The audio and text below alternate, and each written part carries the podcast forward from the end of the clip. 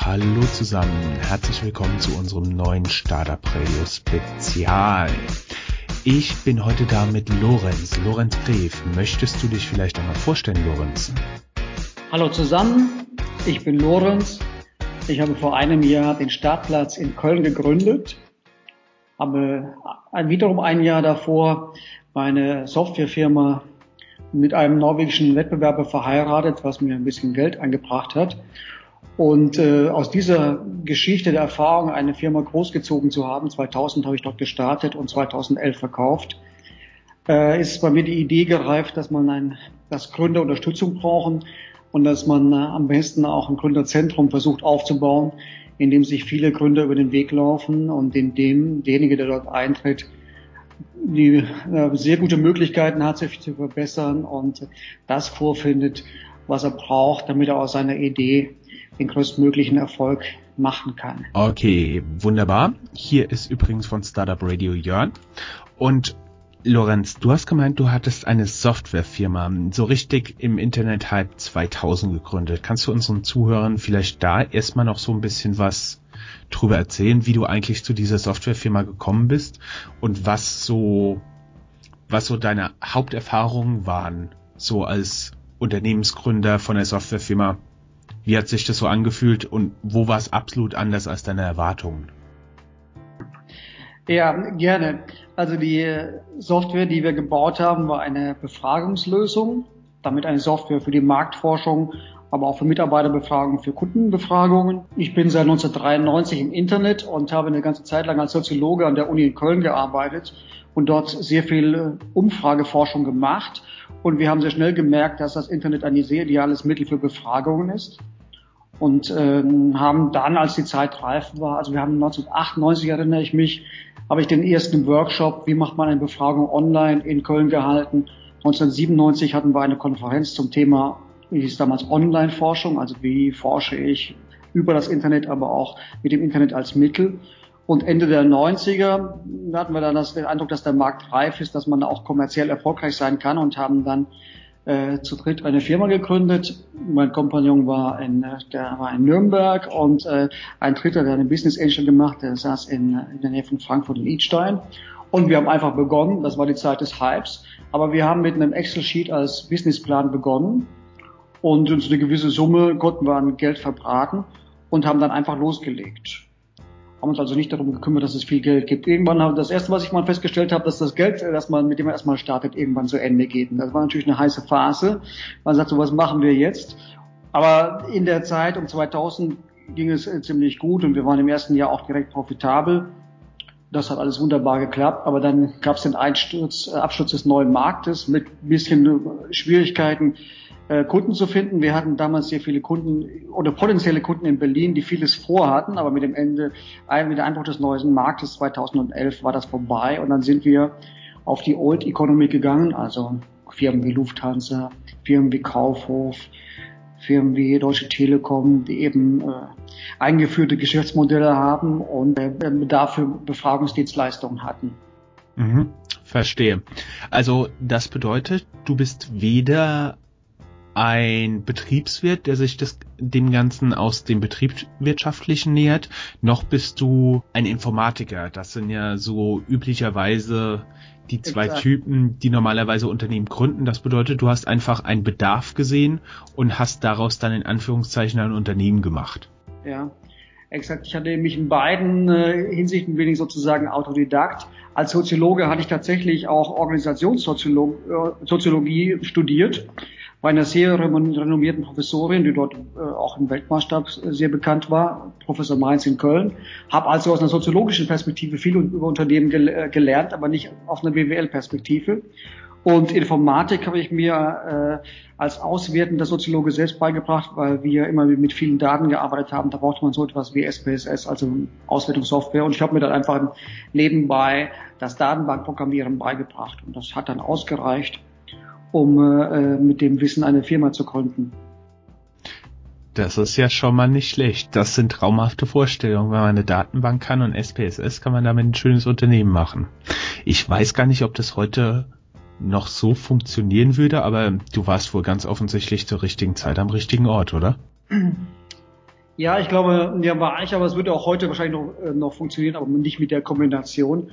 Aber immer dann, wenn man sich auf einem Gebiet sehr gut auskennt. Und ich war halt einer der, derjenigen, die auf dem Gebiet Umfrageforschung und eben die Kombination äh, Soziologe der Informatik kann. Sicherlich einer äh, unter den besten fünf in Deutschland. Und ähm, das ist kein Nachteil. Die Software, der Software, da haben unsere Kunden immer gesagt, kann man eben, merkte man an, dass jemanden, von jemandem miterdacht worden ist, der sich einfach auskennt, der Kundennutzen kennt, der Geschäftsabläufe kennt in diesem Bereich. Und wenn das heute jemand hat, dann kann der genauso gut eine, äh, eine super Firma mhm. aufmachen. Okay, verstehe. Und wenn ich das richtig interpretiere, um die Geschichte noch mit deiner Softwarefirma abzuschließen, ist es so, dass du dich irgendwann von der Arbeit am Lehrstuhl voll auf diese Firma konzentriert hast. Stimmt das? Ja, okay, und wie, was hat dich dazu bewogen, so in Anführungszeichen den sicheren Job in der Forschung aufzugeben und in die New Economy reinzuspringen? Was ich wollte, war äh, Gestaltungsmöglichkeiten. Ich wollte nicht abhängen von Entscheidungen Dritter und eine Firma zu haben und dort eben der Mehrheitsgesellschafter zu sein, ist man ja so sehr entscheidungsfähig. Ja. Wenn man sich entscheidet, kann man entsprechend, äh, entsprechend handeln. Wohingegen man in Universitätskontexten halt immer andere, andere Professoren hat, mit denen man sich auch abstimmen muss und dergleichen. Mittel einwerben, ja. Ja. Mhm. Einwerben vor irgendjemanden äh, werben. Klar, wenn man eine Firma hat, muss man auch äh, bei einem Kunden darum werben, dass man Geld bekommt. Aber das, man überzeugt eben mit Leistung. Das ist nochmal was anderes, als wenn man äh, politisch besetzte Gremien überzeugen mhm. muss. Und äh, diesen Weg fand ich spannender. Er ist auch, hat auch diese ganze Gestaltungskraft, die war auch da. Das Unternehmen kann man ja dann nach so wie man ist, ist eben oftmals auch das Unternehmen. Ja, wenn man das sozusagen ein inhabergeführtes Unternehmen ist, kommt das sehr schnell. Und das fand ich alles eine tolle Sache, gefiel mir gut. Mhm. Okay. Und um jetzt mal den Bogen zu unserem tatsächlichen Thema zu schließen. Du hast dann deine Firma praktisch mit einem Wettbewerber, Mitbewerber gemerged und dann standest du da und hast dir überlegt, so, und jetzt? Ja, äh, das ist ja alles nicht so, nicht so einfach und kommt auch nicht über Nacht.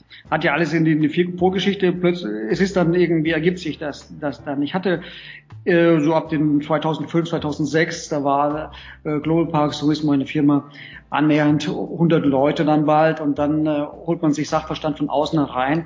Und das, was mir die BWLer als Unternehmensberater damals angeboten haben, das hat mich nicht wirklich überzeugt und äh, haben wir auch nicht groß umgesetzt, weil ich immer den Eindruck hatte, dass was die uns äh, was die beraten, das sind Konzepte von gestern. Als ich mal im Silicon Valley war, 2006 war das, 2007, habe ich gesehen, die, die gehen dort anders vor und haben andere Methoden.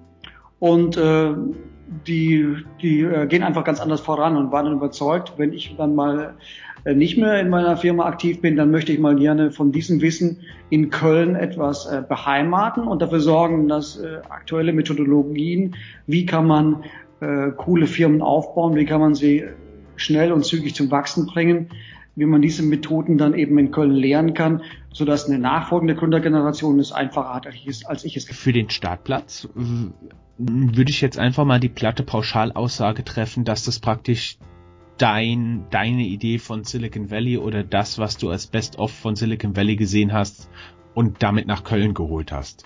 Ja, das könnte man äh, so positiv behaupten. okay. noch wo ist der Startplatz, ja. Jetzt wirst du nicht hier hin. Man hat, es gibt einiges, was schon ähnlich funktioniert wie Silicon Valley. Haben wir auch einen tollen Gründergeist, einen tollen äh, Austauschgeist hier. Aber nach einem Jahr, wir sind jetzt ein Jahr in Köln am Start als Startplatz, da kann man davon noch nicht, noch nicht alles sehen. Aber gut zusammengefasst, so würde ich das äh, verstehen wollen. Ja. Sehr schön. Wenn ich das weiterhin richtig verstehe, ist der Startplatz praktisch eine Kombination vieler Dinge. Also es ist sowohl ein Inkubator als auch ein Accelerator. Du trittst hier stellenweise auch als Business Angel auf, entnehme ich unserem vorherig, unserem vorherigen ähm, E-Mail-Austausch und es ist gleichzeitig sozusagen ein Austauschzentrum für ja. junge Gründer. Also mit dem letzten anzufangen. Das erste, Inkubator und so weiter, da findet man etwas häufiger, aber die Kombination mit einem Austauschzentrum findet man nicht so häufig und auch mit einem profilierten Austauschzentrum. Das heißt, wir wollen Themen heranführen, heranholen an den Startplatz, die eben um das äh, Unternehmertum 2.0, also Silicon Valley-artig gestütztes Unternehmertum, um E-Commerce und um alles rings um Social Media, äh, die, damit, die davon handeln, die es an den Startplatz bringen um ein, in diesem Sinne ein Ökosystem zu schaffen, in dem äh, sich die jungen Startups einmal bewähren können, mit denen sie Ideen austauschen können. Das aber auch, weil es so ein Austauschzentrum ist und dann wiederum interessante Leute an den Startplatz heranführt, auch ein kleines Reservoir für so etwas wie, was man auch braucht, eben Kunden äh, oder Mentoren bildet, so dass es auch das nochmal eine, ein Background ist, mit dem Startups dann nochmal besser wachsen können. Du sprichst vom Unternehmertum 2.0. Was, was ist das genau für dich im Gegensatz zu, zu, zum klassischen deutschen Unternehmertum eingetragener Kaufmann? Also praktisch so die eher konservative deutsche Geschäftswelt, klassisch, klassisch eingetragener Kaufmann, hat sein eigenes Geschäft, ein paar Angestellte, gegenüber dem, was du als Unternehmertum 2.0 siehst. Was, was wäre da für dich der Hauptunterschied? Ähm, also beide müssen natürlich auf ihre Finanzen achten und darauf, dass sie liquide bleiben und dass alle Geschäftsprozesse äh, gut äh, dokumentiert und gut durchgeführt sind. Aber der, der wichtige Unterschied ist, dass ich sozusagen als Unternehmer 2.0, wie ich das so gesehen habe, ist man häufig in dynamischen und sich schnell verändernden Umwelten unterwegs.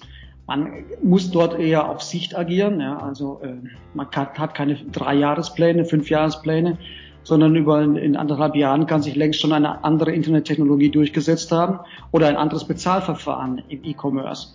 Dann heißt, man muss ständig äh, die, die Umwelt betrachten, die, die Wettbewerbe betrachten, die Systeme betrachten und man hat sein eigenes Produktangebot für den Markt, muss man auch immer wieder überprüfen und möglicherweise auch mal hin wieder ändern. Wir nennen solche Dinge MVP, also Minimum Viable Product, eine sein Produkt eben nur so weit zu bringen, dass die Kernfunktionen Funktionen gut zu, zu sehen sind, gut zu erspüren sind für die potenziellen Anwender und das beim Anwendern zu testen und dann aus den ersten Tests wieder Schlussfolgerungen zu ziehen und es dann im zweiten, dritten Wurf so gut zu machen, dass es also wirklich einen perfekten Marktfit hat und dann auch äh, super zufriedene und zahlungsbereite Kunden findet. Dieses Minimum Viable Product wäre dann praktisch ein, eine Beta-Version, wenn ich das richtig verstehe?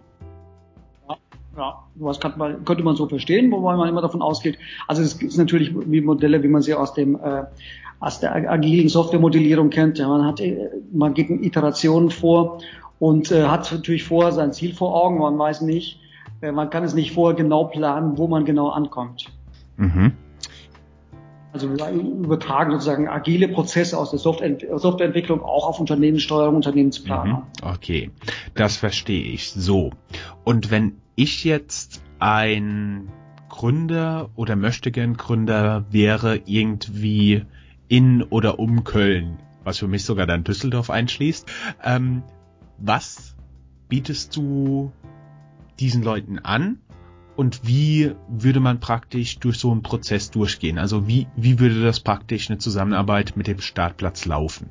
Also idealtypisch, wenn man eine, eine Geschäftsidee hat, wäre es eigentlich so, man würde sich auf eine von unseren Arbeitsplatzstipendien bewerben mit einem kleinen Pitchbeitrag. Und äh, das heißt, wir, wir nehmen äh, jedes Quartal drei bis fünf äh, Teams auf, die von uns erstmal äh, für drei Monate einen Arbeitsplatz gestellt bekommen, die sich dann aber darüber dafür bewerben müssen mit dem Pitch-Video oder mit irgendetwas, was uns überzeugt.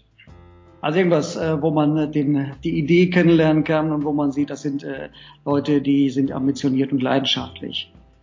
Und die werden dann bei uns, gliedern sich ein, besuchen einige von den Veranstaltungen, den Workshops, die wir machen und äh, bringen sich in das Leben am Startplatz ein. Wir sprechen mit ihnen, wir helfen ihnen dabei, die Idee weiterzuentwickeln. Wobei eigentlich, was heißt wir, das ist eher der Startplatz, der ihnen dabei hilft. In vielen kleinen informellen Feedbackrunden, die sich beim Kaffee oder auf dem Balkon oder bei internen Pitch-Veranstaltungen herausbilden.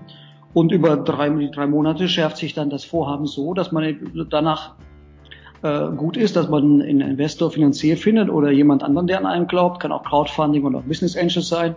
Aber in dem Fall, dass man dann hinterher so weit gefestigt ist als junger Gründer, dass man hier beim Startplatz Dauermieter werden kann. Das sind ungefähr 50 Prozent derjenigen, die so mit einem Stipendium anfangen, landen dann hinterher äh, dauerhaft oder halt erstmal für das nächste Jahr beim Startplatz. Okay, wenn ich das jetzt mal zusammenfassen würde, wäre das praktisch für mich. Ihr stellt den Geschäftsräume zur Verfügung und auch ein Arbeitsplatzstipendium. Was, was umfasst das genau? Das heißt, du bekommst für drei Monate den Arbeitsplatz, der sonst im Monat 300 Euro kostet, gratis. Äh, mit jedem unserer Arbeitsplätze ist halt Internet verbunden, man bekommt Kaffee und äh, es gibt Wasser. Und man hat eben Zugang zu den, äh, den Workshops und Vorträgen und zu anderen Co-Experten, die alle am Startplatz sitzen. Startplatz hat nicht nur Stipendiaten oder nicht nur Gründer, sondern auch Freelancer oder auch schon äh, etablierte Unternehmen, die eine bestimmte äh, Dienstleistung, Beratungsleistung aus dem Kontext digitale Wirtschaft oder Internet anbieten. Wie zum Beispiel, man findet bei uns Fabian, See, äh, Fabian Rosbacher, das ist der Mann hinter den SEO Days, der schon gerütteltes an äh, Suchmaschinenoptimierungserfahrung aufweisen kann. Es gibt andere Leute, die schon zehn Jahre Veranstaltungsmanagement machen, die man hier, die hier auch sich fest niedergelassen haben, eigentlich als Freelancer. Und so haben wir da eine, äh, auch mit einer Mischung, die dann, äh, die auf diese Startups zurückgreifen können. Müssen, sollen, können, dürfen die Stipendiaten von deinen Arbeitsplatzstipendien, müssen die dann auch tatsächlich Vollzeit arbeiten oder können die das irgendwie Teilzeit an Wochenenden erst einmal in ihr normales Leben integrieren? Also die Stipendien sind halt bei uns, oder die, Ange die sind eben für diese Vollzeitarbeitsplätze ausgeschrieben. Wer abends nur äh, Wer das abends ausprobieren möchte, der kann ja auf, äh, auf andere Tarife, die wir anbieten, ausweichen, sozusagen wieder einen Abendtarif oder einen Wochenendtarif. Wir haben in der Tat jetzt einen, einen Trupp von Leuten, die aus dem, aus dem Bereich Tele, äh, der Deutschen Telekom kommen und sagen, okay, wir haben, wir sind tagsüber mit unserer normalen Arbeit befasst, aber wir arbeiten an neuen Ideen, das würden wir gerne am Wochenende auch machen und die haben sich Wochenends eingebucht. Das bedeutet, im Zentrum des Ganzen, der Startplatz selbst, also der physische Platz, ist praktisch ein Coworking Space, wenn ich das richtig verstehe von der Art des Arbeitens ist das mhm. ein Coworking Space. Okay, okay, verstehe. Auch mit den Sachen, die ein Coworking Space hat. Also viele, viele Besprechungszimmer, aber eben viele große offene Flächen, in die man sich setzt und in denen man auch sehr schnell mit anderen in Kontakt mhm. kommt. So, wenn ich mir das jetzt mal durch den Kopf gehen lasse, ich bin ambitionierter Möchtegern-Gründer und möchte mich für eines eurer Arbeitsplatzstipendien bewerben. Gibt es da gewisse Rhythmen, gewisse Fristen, die ich einhalten müsste? Ja, es gibt einen Stichtag. Meistens Richtung Quartalsende. Diesmal haben wir es, glaube ich, noch gar nicht festgelegt, ob es dann äh, wegen Weihnachten und Silvester haben wir ja auch noch nicht äh, so oft gehabt in der Zeit, als wir, der Startplatz ist. Ob wir das vor Weihnachten machen oder tatsächlich am 31.12. Aber man sieht es auf unserer Homepage und äh, auf unserer Facebook-Seite als wir das festgelegt haben. Es ist von großem Vorteil, wenn man dann physisch tatsächlich in oder um Köln lebt und dann auch arbeiten will. Ja, das hilft. Also einen Startplatz haben wir eben angelegt als tatsächlich ein physisches, physisches äh, Zentrum und auch ein Zentrum der kurzen Wege, also sehr gut erreichbar in Köln, äh, sehr gute Infrastruktur, fußläufig rings um den Startplatz viele, viele äh, Restaurants, viele Geschäfte, auch Kneipen, alles was man so braucht. Und äh, da profitiert man natürlich ungemein von räumlicher Nähe. Und gerade in Aufbauphasen, ist, die sind halt sehr intensiv. Äh, da ist es sehr schwierig, die an verteilten unterschiedlichen Orten zu machen. Coworking Space in Köln fällt mir natürlich gleich das Beta-Haus ein, das ja unglücklicherweise schließen musste. Ne? Was macht ihr anders als das Beta-Haus? Wir ja, wir haben eine, äh, sozusagen diese Lean Startup Philosophie, die ich vorhin vorgestellt habe als Unternehmertum 2.0. Das ist mal etwas, was wir hier haben, was das Beta Haus so nicht verfolgt hat. Die Ausbildungsangebote, ähm, die wir machen, äh, gehen halt um das Thema, wie mache ich Unternehmen systematisch besser, schneller, äh, fitter für einen Markt. Das heißt, wir haben und dadurch, dass wir selber mit investieren, haben wir halt einen sehr viel stärkeren ähm, Inkubator- oder Acceleratorbezug und sind nicht nur reiner, da ist mal ein Coworking Space und da können, finden sich dann per Zufall Leute zusammen, sondern wir suchen auch relativ systematisch nach Mitmenschen, die den Startplatz ergänzen können und nach Themen, die den Startplatz ergänzen können. Verstehe. Also ihr bietet über das generelle Coworking hinaus Möglichkeiten an, also mit finanzieller Beteiligung, mit finanzieller Unterstützung, mit Stipendien und ähnlichem.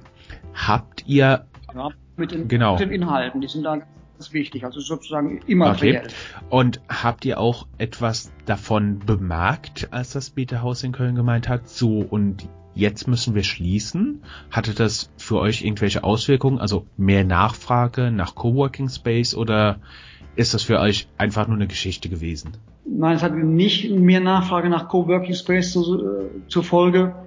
Die Leute, die dort waren, Freelancer, sind wohl in andere Bereiche gegangen, teilweise auch im, im Clusterhaus. Ich finde es aber ein bisschen schade, weil es diese, äh, weil, eine, weil halt da fehlt sozusagen eine, ein Ping-Pong-Sparingspartner, mit dem man sich mal Bälle in dem Sinne äh, Startups, junge Unternehmen sozusagen hin und her werfen kann.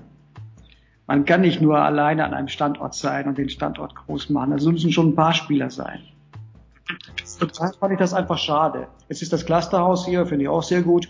Und da ein gegen Clusterhaus, wo wir sind, gilt so ein bisschen in Köln als das äh, Bermuda-Dreieck, das technische Bermuda-Dreieck. Das heißt, wenn du irgendwas machen willst im Bereich Internet, äh, technisches Startup, dann ist das eigentlich der, der Bereich, in dem man gehen sollte, weil man da eben auf kurzer Distanz äh, findet man viele, die sich mit dem ähnlichen Thema äh, beschäftigen. Das bedeutet, du hast mit dem Beta-Haus, mit dieser Zusammenarbeit, also praktisch mit diesem Austausch, hast du auf die Idee eines Clusters angespielt, ne? Ja, genau. Und äh, Beta-Haus hatte übrigens auch noch einen Nachteil. Die hatten keinen ordentlichen Parkplatz, waren schlecht erreichbar. In der Umgebung vom Beta-Haus gab es nicht wirklich eine Infrastruktur lauter Dinge, die, die es hier bei uns gibt, auf die wir hier geachtet haben. Ja, praktisch aus den Fehlern anderer gelernt. Das hat etwas mit meinem soziologischen Hintergrund zu tun, dass ich auf die Standortfaktoren mehr geachtet habe. Ich habe eine sozial, ich habe immer soziale Netzwerkanalyse gemacht und ich weiß halt, dass Menschen, die zusammenarbeiten, wollen, sollen, dass Fußläufigkeit dort sehr wichtig ist. Man, äh, der Austausch ebbt ab, wenn die Entfernung größer als 300 oder 500 Meter ist. Dann wird es halt immer zu einem Meeting und Meetings werden direkt verabredet und direkte Verabredungen finden äh, weniger häufig statt, als wenn man sich über den Weg läuft. Mhm. Als informale Meetings.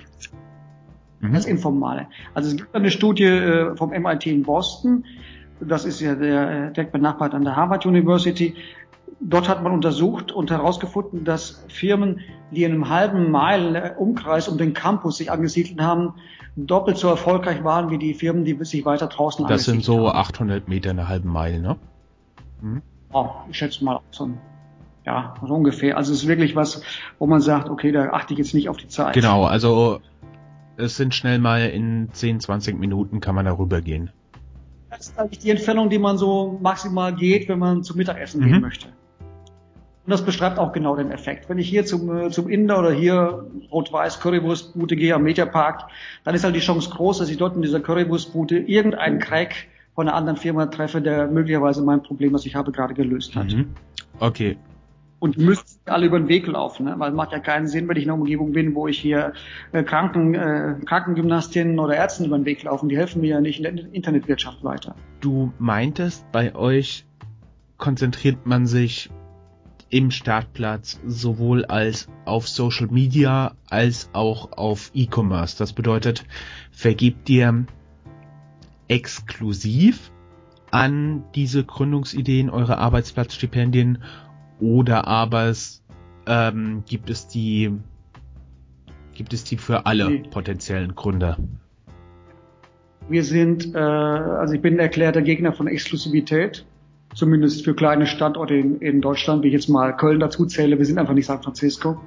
Exklusivität und das auch in einer sehr dynamischen Umgebung wie bei Unternehmensgeschäftsmodellen ist meiner Meinung nach äh, äh, führt nicht weiter, hilft nicht weiter, ähm, sondern Austausch, Austausch, Austausch und da muss immer eine gute Idee, eine bessere Idee schlägt eine gute Idee. Es müssen einfach viele, viele Ideen unterwegs sind, damit wirklich dann aus einer kritischen Masse von guten Vorhaben dann ein sehr gutes wird, was dann auch mal den Durchbruch schafft. Also ich mache, wir machen hier keine Exklusivität, weder mit Beratern noch mit äh, Companies. Mhm, verstehe. Das bedeutet, jeder Unternehmer hat die Möglichkeit, bei euch so ein Stipendium zu bekommen. Du meintest, die laufen so drei Monate, die Arbeitsplatzstipendien, und danach soll, kann, muss sich das Unternehmen praktisch eine Anschlussfinanzierung in irgendeiner Art und Weise besorgen. Ja, im Idealfall haben, die, haben sie vielleicht schon was gefunden, mit dem sie Geld generieren mhm. können. Oder aber sie wissen, im Idealfall wissen sie jetzt auch genau, ja, das ist genau mein Ding, da will ich was, in die, genau in diese Richtung will ich weitermachen, dann findet man auch leicht eine Finanzierung dafür. Oder man sagt, nee, das habe ich mir jetzt doch einfacher vorgestellt und verlässt uns dann wieder. Jetzt noch einmal eine Frage. Wie viele Leute haben sagen, ja, das hätte ich mir einfacher vorgestellt und verlassen den Startplatz? Wir sind noch zu jung, um wirklich Fluktuation okay. zu haben. Also wir hatten ein Team, das eine Gründerkarte für, äh, für Gründer aufsetzen wollte. Äh, das Team, das sich hat sich zerlegt sozusagen, kam äh, über die Gründungsphase, also über den Start der Karte nicht hinaus. Aber das war auch am Anfang, da hatten wir aber auch Ökosystem noch nicht so stark. Aber ich würde nicht sagen, dass jeder hier, jeder, jedes Vorhaben hier gelingt. Das wäre auch Quatsch. Es müssen auch einige haben, die, nicht gelingen, weil sie einfach nicht passen. Und das weiß man ja vorher nicht, bevor es nicht ausprobiert. Aber äh, Fluktuation ist einfach noch zu, äh, zu früh. In einem Jahr kann ich dir da bestimmt mehr zu sagen und das erwarte ich auch einfach, dass äh, vielleicht da die Hälfte, ein Drittel äh, wieder rausgehen und, äh, und was anderes machen. Mhm, okay. Zu diesem Punkt Anschlussfinanzierung. Wenn das Unternehmen, das Team, dann gesagt hat, okay, das ist etwas, was wir machen wollen. Ähm, gibt es bei euch dann praktisch im Startplatzumfeld über den Startplatz Verbindungen, wo man sich zum Beispiel an Business Angel, an Venture Capital äh, Fonds wenden kann? Ähm, Crowdfunding ja. oder ist es praktisch so eine, ja, und jetzt geht mal suchen? Ja, nee, das ist eher so ein Prozess, der sich dann auf dieser Strecke unterwegs ergibt. Und zwar im positiven Sinne ergibt, dass er äh, auftaucht. Wir äh, veranstalten in jedem Monat, am letzten Montag eines Monats, einen Pitch, den sogenannten Rheinland-Pitch, bei dem äh, drei, manchmal auch vier Unternehmen äh, oder Startups sich vorstellen können für, und dann um ihre, für ihre Idee pitchen. Sieben Minuten Vortrag, sieben Minuten Q&A-Session und das machen die ungefähr vor 100 Leuten. Das sind VCs dabei, das sind äh, Berater dabei, das sind aber auch Co-Gründer dabei. Und ähm, bei diesem Pitch gibt es nichts zu gewinnen außer Ruhm und Ehre. Publikum entscheidet, wer erster, zweiter, dritter wird. Hat auch ein gutes Urteil immer. Und äh, wie wir haben wir jetzt bisher siebenmal gemacht. Wir haben im April begonnen damit mit dieser Serie. Und äh, da sind schon einige Startups dabei, die, die eine Finanzierung bekommen haben.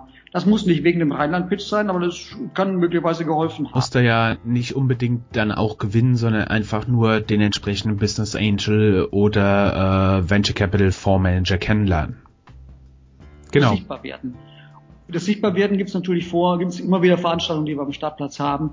Das meinte ich mit sich nebenbei ergeben. Also man muss schon die Augen äh, zuhalten, die Ohren zuhalten und sich verstecken, wenn man in, in, innerhalb von diesen drei Monaten nicht, nicht Leuten über den Weg läuft, die Finanzierung anbieten. Sichtbar werden. Stellt ihr eure Unternehmen auch in irgendeiner Art und Weise über ein Profil oder ähnliches vor? Naja, das weißt du ja immer, der Schuster hat die schlechtesten Leisten. Und dann, so ist es auch mit unserer Webseite, das ist auch nicht unbedingt die beste. Ja, der Theorie nach ja. Und das werden wir, machen wir auch. Und wir drehen auch Videos über die, über die Startups. Aber wir machen es nicht, nicht wirklich so systematisch. Also wenn jetzt einer der Hörer auf startplatz.de geht und sagt so, wo sind denn die Firmen alle, dann wird er möglicherweise nicht alle finden. Allerdings, wir arbeiten daran. Beim nächsten Interview soll das der Fall also sein. Das bei uns ist auch noch nicht alle perfekt, aber man arbeitet daran. Man muss konstant besser werden. Ne? Ja, Sehr genau. schön. Das habe ich jetzt alles verstanden. Dann wäre praktisch noch die Frage, wann ist eure nächste Bewerbungsfrist? Also, wenn ich dich richtig verstanden habe, wäre eure Bewerbungsdeadline der 31.3. Das geht, da gehe mhm. ich auch davon aus. Okay, wunderbar. Dann vielleicht noch aus deiner unternehmerischen Erfahrung, oder deine Erfahrung generell mit Startups? Was machen die meisten falsch? Also es gibt welche, die machen den Fehler, dass sie meinen, Unternehmer müsste alles, äh, alle Prozesse beherrschen. Das heißt, die äh, tauchen in Excel ein und machen Excel tolle Businesspläne und machen oder machen Prozesspläne für ihre kleines äh, kleines Unternehmen. Sagen, okay, ich bin jetzt der Chef, ich delegiere einfach, ich mache jetzt hier Verteilungspläne, so etwas. Das ist alles falsch. Ein Startup muss sich um seine Idee kümmern und sonst eigentlich um gar nichts. Es muss sich nur ringsherum äh, Berater, Mentoren oder äh, Unterstützer äh, besorgen, die dann für die für die richtige Abwicklung äh, sorgen. Also man macht keinen Sinn, wenn man jemanden einstellt zum Beispiel und Sozialversicherung falsch deklariert. Aber da, da finden sich Leute, die das richtig machen. Da sollte sich der Unternehmer nicht drauf stürzen oder der, der Gründer, sondern sollte rein sich nur um seine Idee. Das ist nicht das, was er am besten kann. Da sollte er die meiste Zeit drauf verwenden. Mhm. Okay. Dann hätte ich noch eine Frage, weil du ja im ersten Internet-Hype, neuer Markt, äh, praktisch dein Unternehmen gegründet hast. Inwiefern gleicht die aktuelle Stimmung, also ich denke da zum Beispiel an die ganzen Startups, die jetzt gegründet werden. Ähm, dadurch, dass es Deutschland wird, äh, wirtschaftlich besser geht, ist auch ein bisschen mehr Geld verfügbar. Immer noch nicht genug, klar.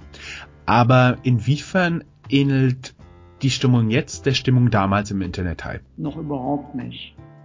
Damals war, war richtig Hype und die Leute, die äh, Finanzierung bekommen haben, haben das Finanzierung bekommen auf äh, Luftnummern auch auf einfach nur, nur Ideen und haben dann mit dem Geld auch mal schnell einen Porsche gekauft und direkt in Konsum, in, in Vorzeigbares umgesetzt. Davon sehe ich hier überhaupt nichts.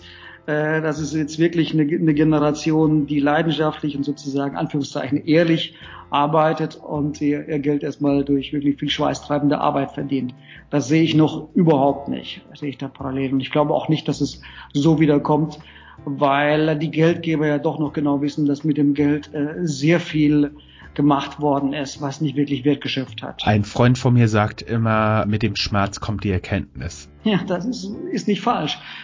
So viele Geldgeber, die sagen, es hat überhaupt keinen Sinn, als einem jungen Unternehmen zu viel Geld zu geben und das auch eigentlich nur in, wenn man, wenn es dann viel Geld ist, auch nur in kleinen, kleinen Dosen. Unter Knappheit entwickelt sich auch ein Unternehmen sehr gut und unter Überfluss an Geld entwickelt sich das einfach mhm. nicht richtig. Wir haben ja immer noch eine konstante Knappheit in puncto Business Angels, Venture Capital.